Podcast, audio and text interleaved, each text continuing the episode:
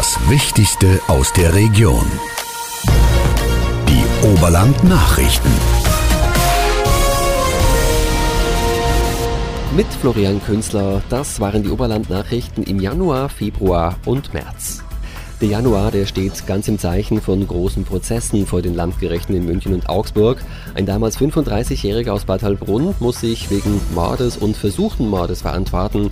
Er soll im November 2019 mit seinem Auto unter Drogeneinfluss durch München gerast sein und dabei einen 14-Jährigen totgefahren haben.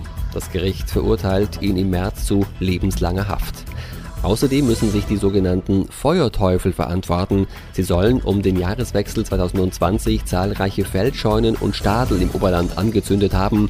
Der Mann aus Teining wird zu einer Haftstrafe von drei Jahren und zehn Monaten verurteilt. Sein Komplize aus Mittenwald bekam zwei Jahre auf Bewährung. Zehneinhalb Jahre Haft lautet das Urteil für einen Großvater aus dem Landkreis Starnberg. Er soll seine Stiefenkel und deren Freunde jahrelang missbraucht haben.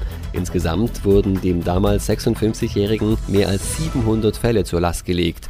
Und der Erfurter Dopingarzt, der rund um die nordische Ski-WM in Seefeld aufgeflogen war, muss für vier Jahre und zehn Monate ins Gefängnis. Er soll vor allem an der deutsch-österreichischen Grenze seine Dopingpraktiken in Hotels und auf Autobahnraststätten durchgeführt haben. Im ersten Viertel des Jahres verlieren insgesamt sechs Menschen bei tragischen Unglücken ihr Leben. Ende Januar ereignet sich auf der A95 ein schwerer Unfall, der zwei Menschenleben fordert. Ein 23-jähriger Münchner verliert bei Sindelsdorf die Kontrolle über sein Fahrzeug, kommt von der Straße ab und kracht in eine Baumgruppe.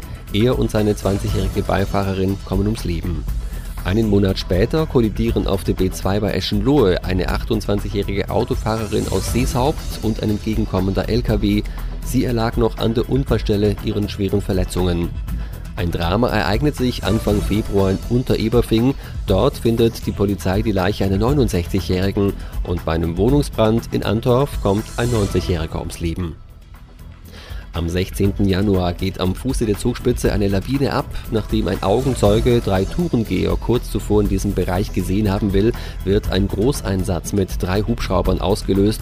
Allerdings konnten die Einsatzkräfte Entwarnung geben. In der Lawine wurde niemand verschüttet. Nachdem die Bürgermeisterwahl in Burgen für ungültig erklärt wurde, beginnt Anfang März der Prozess. Aber auch das Verwaltungsgericht entscheidet, dass die Wahl wiederholt werden muss. Der alte Bürgermeister Josef Schuster ist dann aber auch der neue.